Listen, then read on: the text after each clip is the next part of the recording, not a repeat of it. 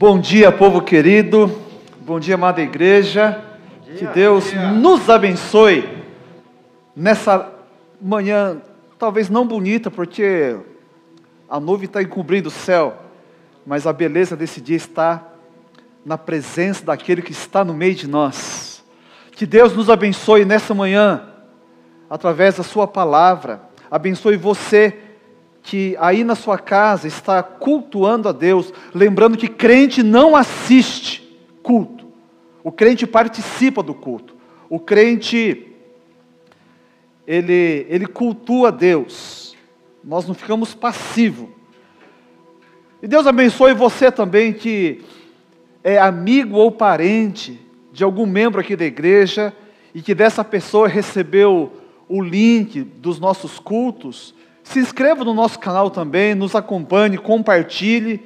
Nós temos recebido é, feedbacks assim que tem nos emocionado. Quantas pessoas em lugares distantes ou perto né, têm acompanhado, têm experimentado de Deus. Nós temos orado por isso. Continua conosco. Muito bem, o tema do nosso, da nossa reflexão nessa manhã é dureza de coração. Deus me livre. Portanto, nós vamos ler o Evangelho de Marcos, capítulo 10. Evangelho de Marcos, capítulo 10, versos 13 ao 16. Diz aqui a palavra de Deus. Alguns traziam crianças a Jesus para que ele tocasse nelas, mas os discípulos os repreendiam. Quando Jesus viu isso, ficou indignado e lhes disse: Deixem vir a mim as crianças, não as impeçam, pois o reino de Deus pertence aos que são semelhantes a elas. Digo-lhes a verdade: quem não receber o reino de Deus como uma criança, nunca entrará nele. Em seguida, tomou as crianças nos braços, impôs-lhes as mãos e as abençoou. Palavra do Senhor para a sua igreja. Deus Santo, nosso Pai bendito, a tua igreja está reunida hoje em diversos lugares para cultuar o Senhor porque nós temos elegido no nosso coração o Senhor como o nosso Deus, como o nosso objeto de culto. E depois de um tempo tão grato, de louvores ao teu santo nome, nós queremos nos aquietar e abrir os nossos ouvidos para aquilo que o Senhor tem a falar a cada um de nós segundo a particularidade do momento que cada um dos teus filhos e filhas estão vivendo hoje. Então, fala conosco, Senhor, nós queremos receber da tua parte e que o Espírito Santo trabalhe no nosso coração, de modo que a nossa resposta a essa palavra seja positiva. O Senhor tenha do nosso coração o nosso sim. No nome de Jesus, oramos. Amém. O texto que antecede essa passagem aqui, ele tem como um, um tema ah, algo que, que toca as nossas vidas, a todos nós. Um assunto que cada vez é levado menos a sério, que é o casamento. Se você ler a partir do verso 1, até chegar nesse texto, você vai ver que Jesus está tratando esse tema. E eu digo que toca a todos nós, porque mesmo que você não seja casado, ou nunca queira se casar, alguém aqui ou não? Nunca quer casar? Misericórdia. Né? A Larissa fez sinal da cruz aqui. Misericórdia. Mas ainda que você não queira, você é fruto de um casamento, tá certo? Então, isso aqui, ele diz respeito a todos nós. A primeira influência que nós recebemos na nossa vida e que nos marcou, positiva ou negativamente, foi a relação com os nossos pais. A presença ou a ausência dos nossos pais nos marcaram como a fogo. Então, muitos pais responsáveis, procurando cumprir a sua responsabilidade como pai, mãe, fazem de tudo para preparar os seus filhos para uma profissão, para poder bater as asas, constituir a sua família, ter como é, manter a vida. E, para tanto, pagam cursos caríssimos, seja informática, é inglês, é balé. Bom, balé também ajuda para a profissão? Não. Eu não sei. Né, futebol, judô, paga tudo.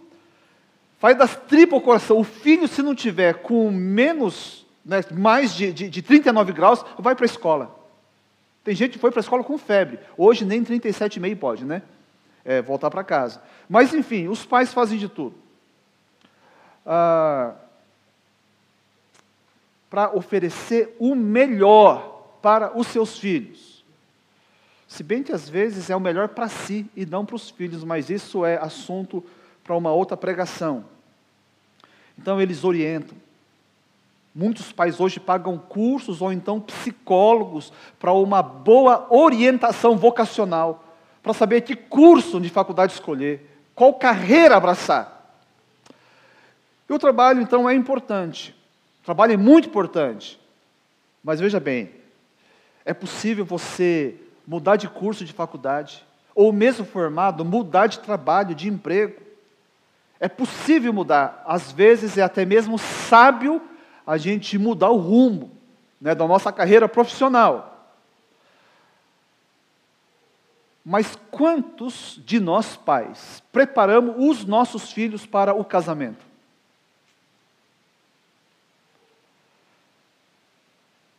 O que mais arruína uma vida é um trabalho, a escolha de um trabalho equivocado ou um, um casamento mal planejado.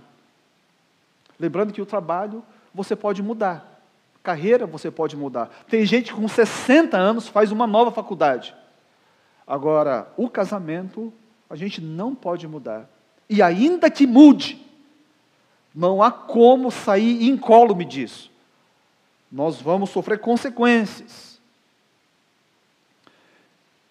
Ah, e o casamento, seja dos nossos pais ou aqueles que vocês jovens, né, vão, vão constituir um dia, é, é o principal e o mais prolongado dos relacionamentos que a gente pode ter. E afeta todas as áreas da vida, inclusive a nossa relação com Deus. Então, no contexto anterior da passagem que nós lemos, os religiosos da época questionam a Jesus sobre esse assunto, sobre o casamento. Mais especificamente, sobre a permissão que Moisés deu para que eles lavrassem carta de divórcio. E então o nosso Senhor diz que, que essa concessão dada por Deus, não a vontade de Deus, mas essa concessão, ah, foi devido à dureza do coração humano. E que o plano de Deus, na verdade, sempre foi qual? Ele diz aqui no contexto: o que Deus ajuntou, não separe quem? O homem. O pessoal lá em casa, na sala, está falando mais alto de vocês aqui presente. Está um negócio muito estranho aqui. A gente vai ter que mudar aqui a escala. Dureza de coração é do grego esclerocardia, esclero de duro, cardia de coração, coração duro. Está falando de teimosia, obstinação. É por causa dessas coisas que a gente perde muito daquilo que Deus tem para nós. Então, o, o coração endurecido, ele abraça, ele não larga o seu próprio ponto de vista sabe, as suas convicções, o seu jeito, a sua vontade, ainda, e principalmente porque é contra a vontade de Deus. Eu não me dobro à vontade de Deus por causa de um coração duro. Mesmo os crentes, quando se deparam com a vontade de Deus, contrariando a sua própria vontade, por causa do coração endurecido, ele tenta dar um jeito, ele tenta adequar a palavra de Deus à sua realidade, à sua conveniência. E o texto está falando disso. Na verdade, a carta de divórcio é um jeito que se dá à vontade perfeita de Deus. E eu sei, hoje a, a, o divórcio é algo muito comum, corriqueiro no meu tempo de infância, já há muitas décadas, pelo menos não tantas décadas quanto a do Maurício Passos. Ah, gente, divórcio a gente falava baixinho, não, não Maurício? A gente não falava alto. Quando acontecia com algum vizinho, a, a, a, você via a mãe falando para o pai: a fulana divorciou. Porque era quase um palavrão. Hoje em dia, a, televisão fez o, o, desserviço né, de deixar um negócio muito comum. E às vezes os crentes que assistem novela até torcem para que divorcie. Divorcia mesmo, esse cara não presta. Você merece ser feliz. E de repente a gente está repetindo aquilo que o mundo fala né, contra a vontade de Deus.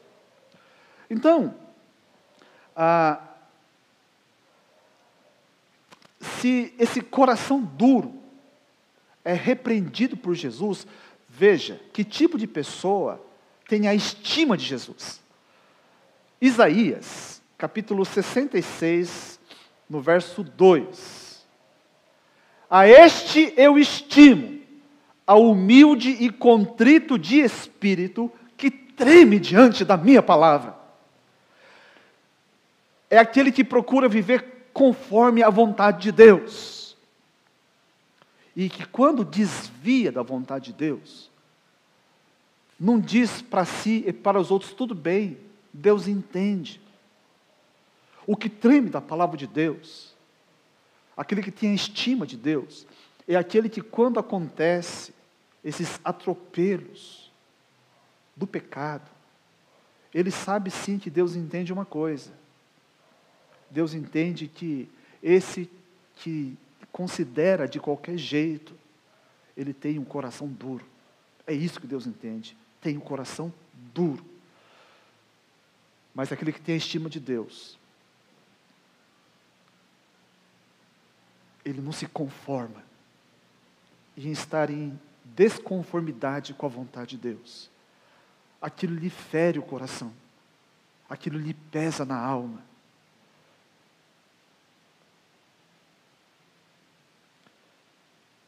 E quem tem o coração obstinado, endurecido, não vai acabar bem. Não tem como acabar bem.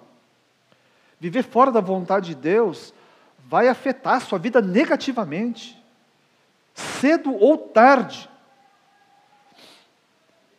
E também isso respinga na família, em toda a sociedade. Eu estava fazendo uma pesquisa bem breve sobre essa questão do divórcio, por exemplo que tanto fere. Malaquias diz que Deus odeia o divórcio. Ah, aqui no Brasil, dados do Brasil, ah, afirma que filhas de pais divorciados têm 60% a mais de chance de se divorciar. E os filhos, os rapazes, 35% a mais de chance de divorciar em relação comparando com os filhos de pais não divorciados. São dados estatísticos. Então, o problema é que, via de regra, ah, o problema não está no outro. Toda vez que eu enfrento uma situação de crise conjugal, no meu gabinete, a pessoa já vem, um dos primeiros itens, o problema é o outro. É raro, raro, raro. Já aconteceu de falar o problema sou eu. Mas a palavra de Deus deixa, deixa bem claro, é o Senhor quem diz que, de regra, o problema não é outro. É o coração duro. O próprio coração. É a dureza. E aí as pessoas, quando eu falo sobre isso, e talvez alguém esteja pensando isso, Joel, você não sabe como é duro. Olha, eu sei, porque eu também sou casado. Né? Não há casamento que seja de pé que não vivam os seus dramas. Casamento é muito bom. Pensa vocês que vão casar. Casamento é uma bênção.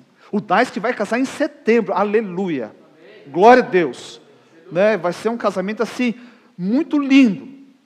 Mas depois que acaba o mel da lua, as crateras estão ali para dar oizinho. E sai cada coisa da cratera que você não tem noção.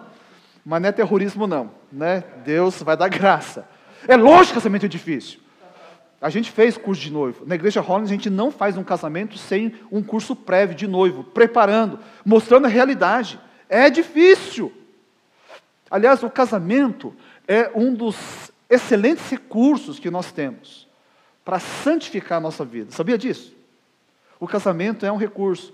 Gente, como a, o assunto essa manhã não, não é esse, se você quiser saber um pouquinho mais sobre o papel da família, do casamento, no processo da nossa santificação, eu te convido a assistir hoje à noite, eu vou estar pregando é, num culto virtual da, do Corpo Central do Exército de Salvação. O link vai estar na descrição desse vídeo.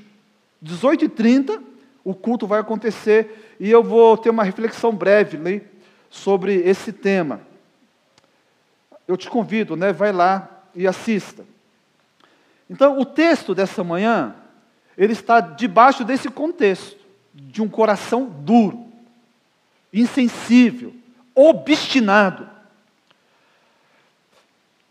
Essa, essa condição de coração duro, para a gente ilustrar, para ver que, que, que, o problema é muito sério. É, aqueles que serviram o exército conheceram um artefato de guerra é, assim, perigosíssimo chamado granada. A granada é um negócio de metal, ele foi preparado que quando ele é detonado, ah, ele, ele se parte em muitos e muitos pedaços. É estilhaço que vai para todas as direções. E se o, o, soldado mal treinado, ou se dá algum problema, ele estoura, ele explode antes de ser lançado, ele vai ferir a si e todos os que estiverem no seu entorno. O coração duro é assim. Ele vai acabar te ferindo e ferindo a sua família, ferindo o seu casamento, ferindo todas as pessoas do seu relacionamento próximo. Então, esse aqui é um assunto que a gente não pode deixar batido.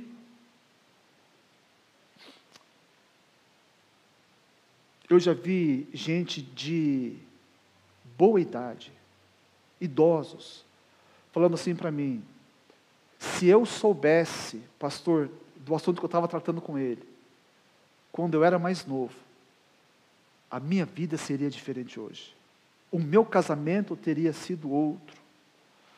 Na verdade, são confissões, são reconhecimentos que as pessoas fazem de que o coração duro do passado fez a rota da vida deles desviar para um caminho que não precisaria ter passado se tivesse se quebrantado diante de Deus. E alguns é tarde demais. É depois que a coisa não tem mais retorno. Veja bem, quando digo retorno, vamos voltando um pouquinho para o assunto do divórcio. Não há mais retorno quando um dos dois constituiu nova família. Agora, se os dois estão separados, no nome do Senhor Jesus, reconsidere, reconsidere voltar para o seu antigo casamento. Procure os pastores da igreja, nós queremos ajudá-lo. O caminho melhor, mais excelente ainda, é a reconciliação. Muito bem, então, na sequência do tema casamento, vem esse tema criança, Jesus no meio das crianças. Então, se a gente, a gente junta esses dois blocos, é, casamento e na sequência criança, a gente vai ter o tema família. Assim como o coração duro afeta a família, vai afetar o fruto do casamento, que são os filhos. Agora, antes da gente prosseguir, de voltar para o texto mesmo, eu quero apresentar uma das características de Deus para a gente construir o raciocínio aqui uma das características apresentadas nas Escrituras. E, e uma delas tão preciosa para mim e para você é que Deus não se cansa. E se Deus não se cansa, ele não precisa descansar. Veja lá comigo, Salmo de número 121. Esse salmo é um canto. Ele diz assim: Levanto os meus olhos para os montes e pergunto: de onde me vem o socorro? O meu socorro vem do Senhor que fez os céus e a terra. Ele não permitirá que você tropece, o seu protetor se manterá alerta. Sim, o protetor de Israel não dormirá, ele está sempre alerta. O Senhor é o seu protetor, como sombra que o protege, ele está à sua direita. De dia o sol não o ferirá, nem a lua de noite. O Senhor o protegerá de todo mal, protegerá a sua vida. O Senhor protegerá a sua saída e a sua chegada desde agora e para sempre. É o salmo dito por alguém que era do povo de Deus. Ele, sendo do povo de Deus, ele sabia que essa proteção lhe estava assegurada. Você é do povo de Deus?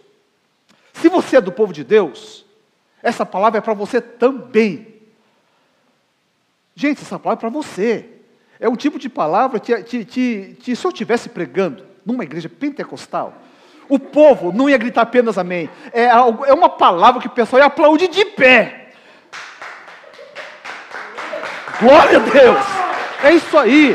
Gente, é esse o Deus que eu e você temos. Eu não sei se isso te constrange, mas isso me constrange porque eu sou. Aliás, eu sei quem eu sou. Deus sabe melhor do que eu mesmo quem eu sou. E ainda assim, é esse tipo de relacionamento que Ele tem conosco, comigo e com você. Isaías 64, 4.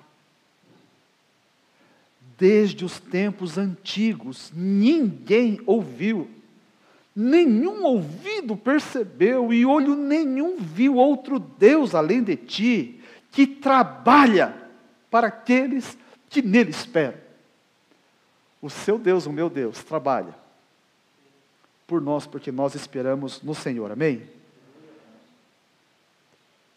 Uma vez, como todas as vezes, Jesus trabalhando, nesse trabalho ele curou um paralítico.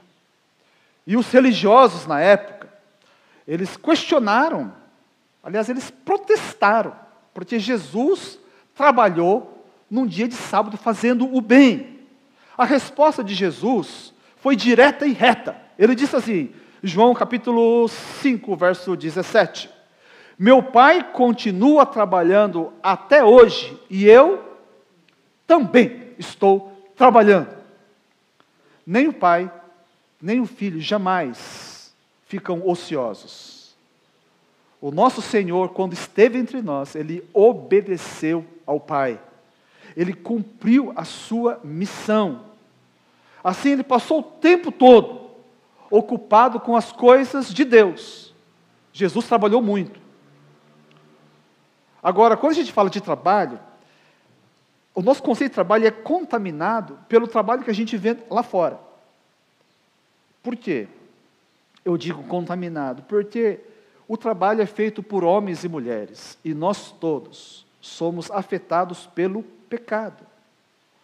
Tanto é que o trabalho hoje é mediado pelos tribunais, pelos sindicatos, pelas associações de classe, né? É, pelas, pelos órgãos reguladores, os mais diversos. Por que, que precisa disso tudo? Por causa do pecado, no homem, na sociedade. Porque nós queremos extrair o máximo, oferecendo o mínimo. Hoje a regra é explorar aquilo que o, o outro pode oferecer, o máximo. É chupar até deixar o bagaço. É isso, contanto que eu me saia bem. Até crente volta para casa mais feliz quando diz assim, eu fiz um ótimo negócio, e via de regra o ótimo negócio é, eu me dei bem, e aquele cara não sabe como ele se deu mal. Olha, eu consegui um negócio que ele não tem noção, valia três vezes mais. E o crente ainda fala assim, graças a Deus. Graças a Deus que Deus não derrama um raio do céu e te queima na hora. Porque isso aqui não tem nada a ver com Deus. Isso aqui tem a ver com o coração duro. É um verdadeiro canibalismo o que a gente vê hoje. Que Deus nos guarde disso. Agora, em Jesus, na pessoa de Jesus, a gente pode ter um vislumbre de como seria ah, o trabalho, as relações, se nós não fôssemos afetados pelo mal, pelo pecado. Porque Jesus é, foi aquele que não conheceu o pecado em si, a não ser aquele que ele assumiu no nosso lugar, quando se fez maldição na cruz, a nosso favor. Jesus, então, ele mostrou uh, o que é de fato ser humano. É de se notar nesse texto uh, o tempo que Jesus ele, ele dedica para as crianças, a atenção que ele dá para as crianças, sendo que naquele tempo Ainda menos do que hoje as crianças eram valorizadas, reconhecidas. Não tinha amparo legal como as nossas no Brasil têm no Estatuto da Criança e do Adolescente. Então, Jesus ele separa o tempo, e, e isso tudo acontece, esse texto que nós lemos, depois de Marcos 8, 29. Por quê? Marcos 8, 29. É o grande divisor de águas no Evangelho de Marcos, é o ponto culminante. É quando Jesus é reconhecido como Cristo, pelo apóstolo Pedro. Está lá.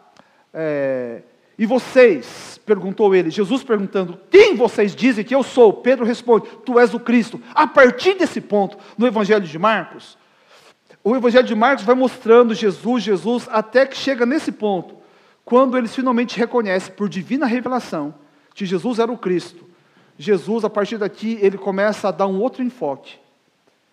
Ele começa a falar claramente da sua missão, do cumprimento, da urgência, e os discípulos sabem disso.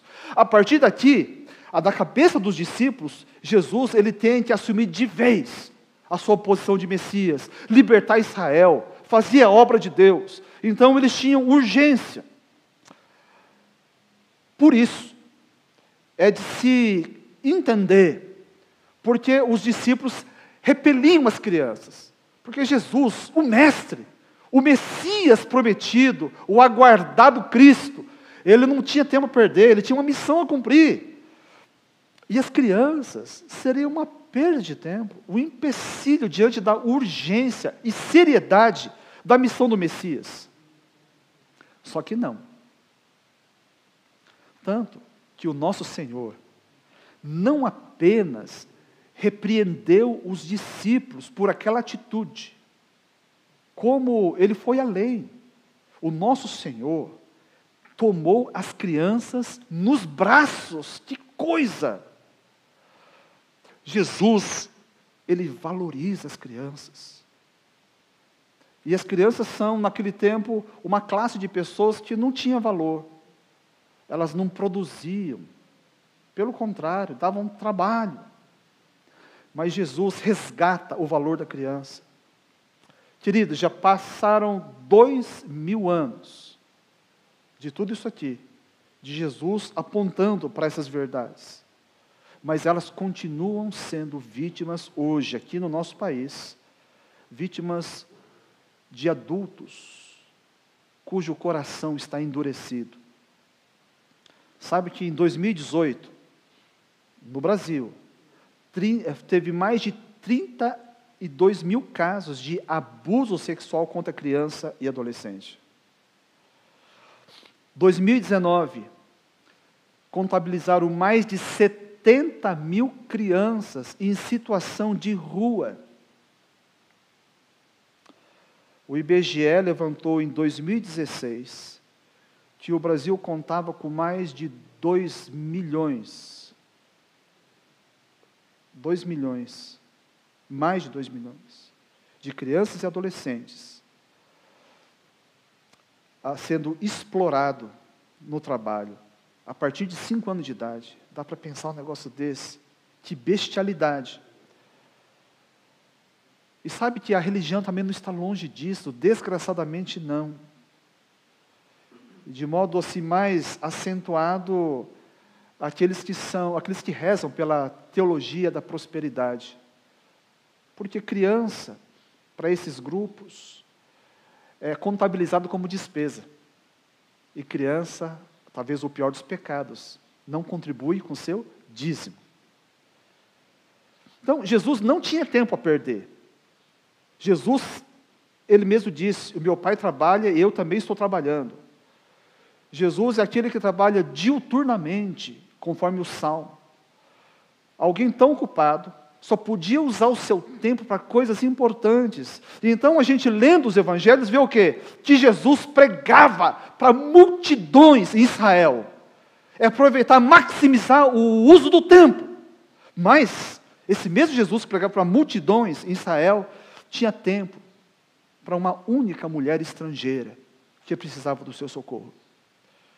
Jesus, ele servia peixe e pão para milhares de pessoas, milhares e milhares de pessoas. Mas ele tinha tempo para socorrer uma única mulher hemorrágica.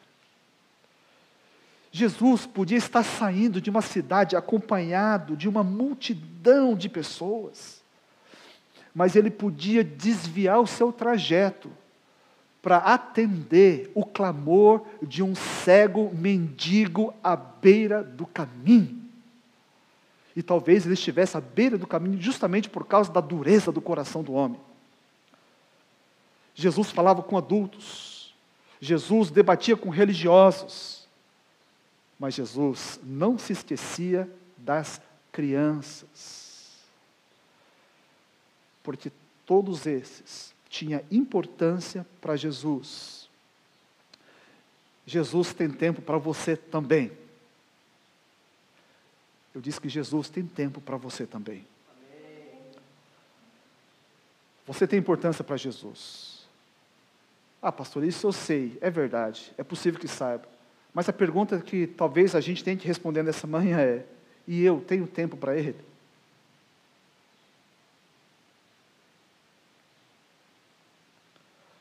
Jeremias 29, 13. Vocês me procurarão e me acharão quando me procurarem de todo o coração. Mais uma vez, vocês me procurarão e me acharão quando me procurarem de todo o coração. No início do ministério, obviamente inexperiente, preocupadíssimo em dar certo como pastor eu focava nas coisas de Deus, eu focava nas coisas da igreja, e assim eu cometi erros com a minha esposa, com os meus filhos, em termos de atenção, negligência. Mas Deus foi misericordioso, é, misericordioso comigo, porque ainda que eu errasse, eu jamais deixei de buscar a Deus, eu jamais deixei de buscar a Deus em oração.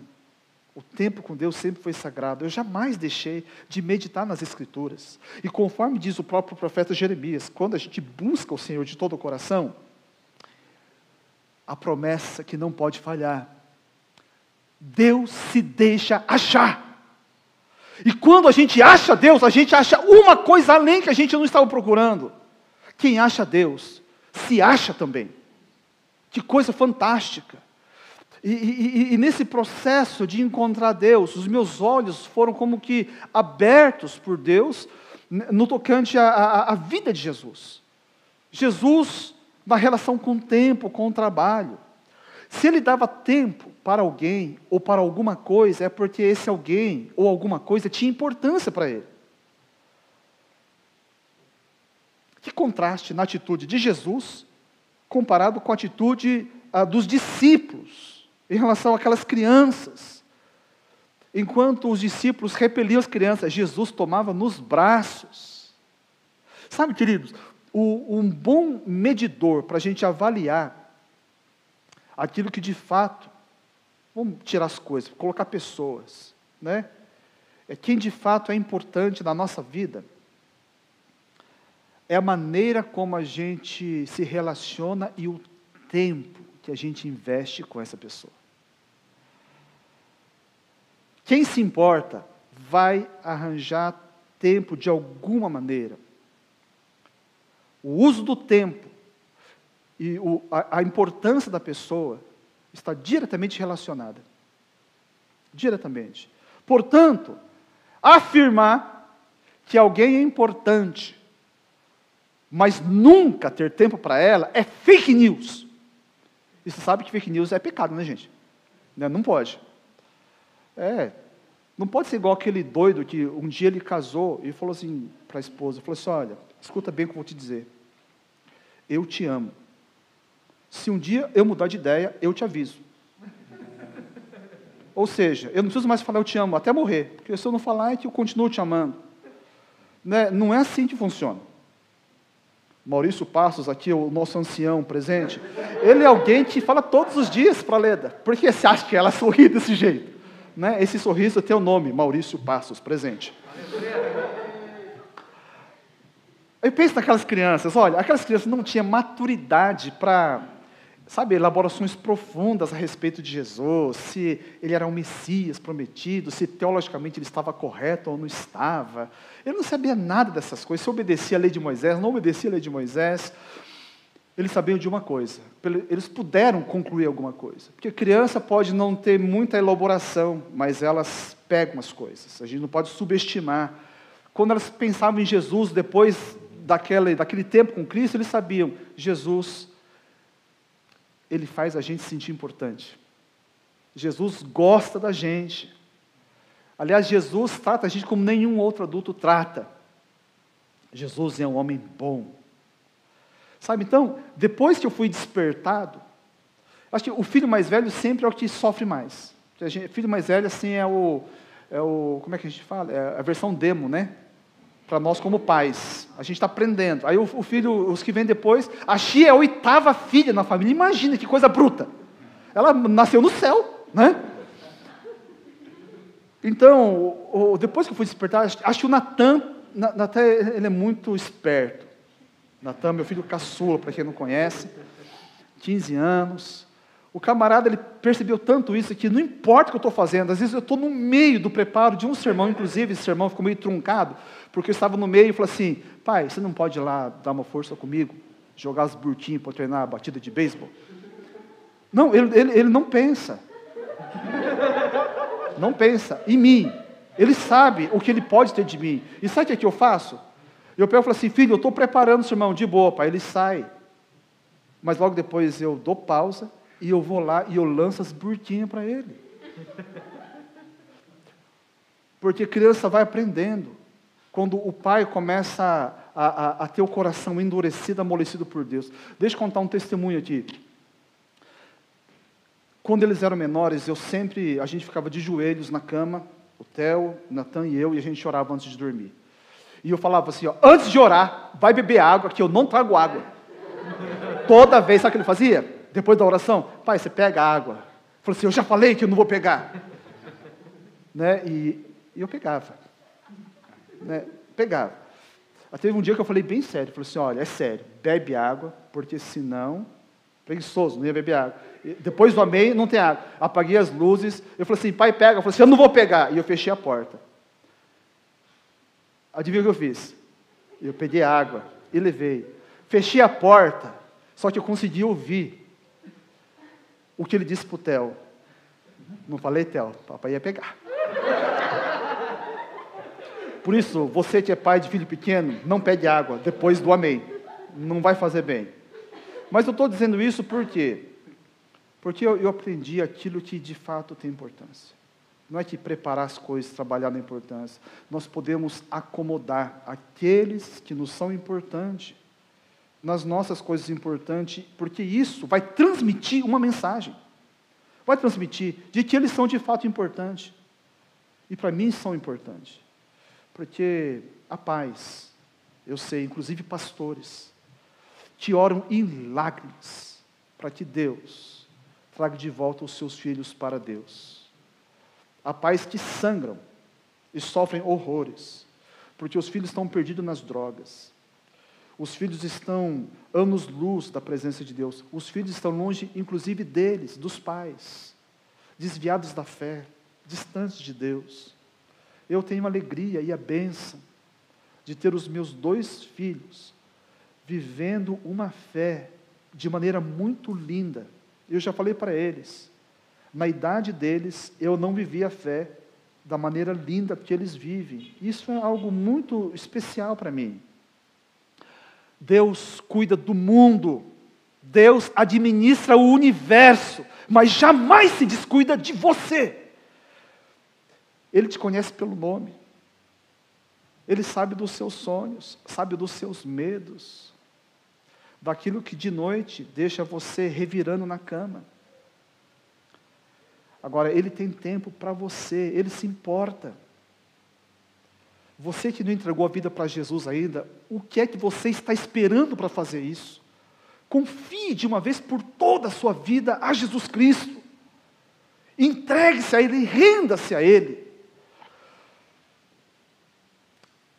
Quem anda com Jesus experimenta uma santa metamorfose, sabe, desse ser de coração petrificado e alguém com o coração quebrantado à semelhança de Cristo. Porque Jesus foi o mais humano entre os humanos que um dia pisaram essa terra. Ou nas palavras do teólogo Ariovaldo Ramos, em Jesus nós vemos como é ser gente como gente deve ser. O protótipo perfeito do que é ser humano. Então quero convidar você né, a, a, a considerar aquilo que é mais importante e talvez a dureza do seu coração não tenha permitido você viver isso. Uh, em Lucas capítulo 8, a gente tem um relato assim, muito interessante de um, um jovem que vivia na região de Gadara, região sudeste do Mar da Galileia. Ele, ele vivia a, a desumanidade na sua forma mais bruta, grotesca, porque ele era tomado por espíritos imundos. E ele então não vivia mais junto com as pessoas, ele vivia no meio a, a, a, dos túmulos, vivia no meio dos mortos. Ele não, não usava roupa, as pessoas tentavam prendê-lo com cadeias e correntes, mas não conseguiam. Até que ele se encontrou com Jesus, aliás, até que Jesus se encontra com ele. E então, a partir do verso 38, o homem de quem havia saído os demônios suplicava-lhe que o deixasse ir com ele. Mas Jesus o mandou embora, dizendo: Volte para casa e conte o quanto Deus lhe fez. Assim o homem se foi e anunciou a toda a cidade o quanto Jesus tinha feito por ele. Jesus não deixa esse homem acompanhá-lo, mas manda esse homem de volta para casa. Por quê? Bom, a gente não pode ter certeza, porque o texto não fala, são conjecturas. Se você ler dez comentaristas, é possível que tenha dez respostas diferentes. Mas, do ponto de vista da redenção, a gente pode entender que Jesus, quando redime a vida desse indivíduo, mandando-o para casa, era a chance dele redimir a história de uma família inteira. Porque esse, esse rapaz que estava endemoniado, ele, ele não sofreu sozinho as consequências desse estado terrível, de ser tomado por espírito imundo, mas a sua família toda sofreu com ele.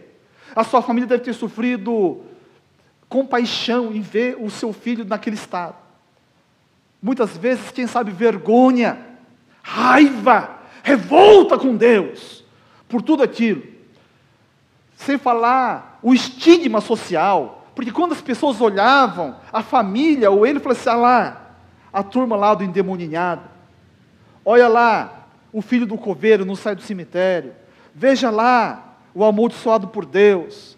Eles tinham a pecha de ser uma família esquecida por Deus. Mas então, quando ele volta para casa, aquele indivíduo. Jesus pensando na família, eu acredito. Estava dando chance daquela família reescrever a história. Ter mais uma vez sonhos, poder flertar com, com a felicidade. E diante da sociedade ver que eles não eram mais a família do amaldiçoado, mas a família que foi visitado pela bondade, pelo poder, a misericórdia de Deus. Que coisa fantástica! Veja então como que são os valores, aquilo que Jesus se importa.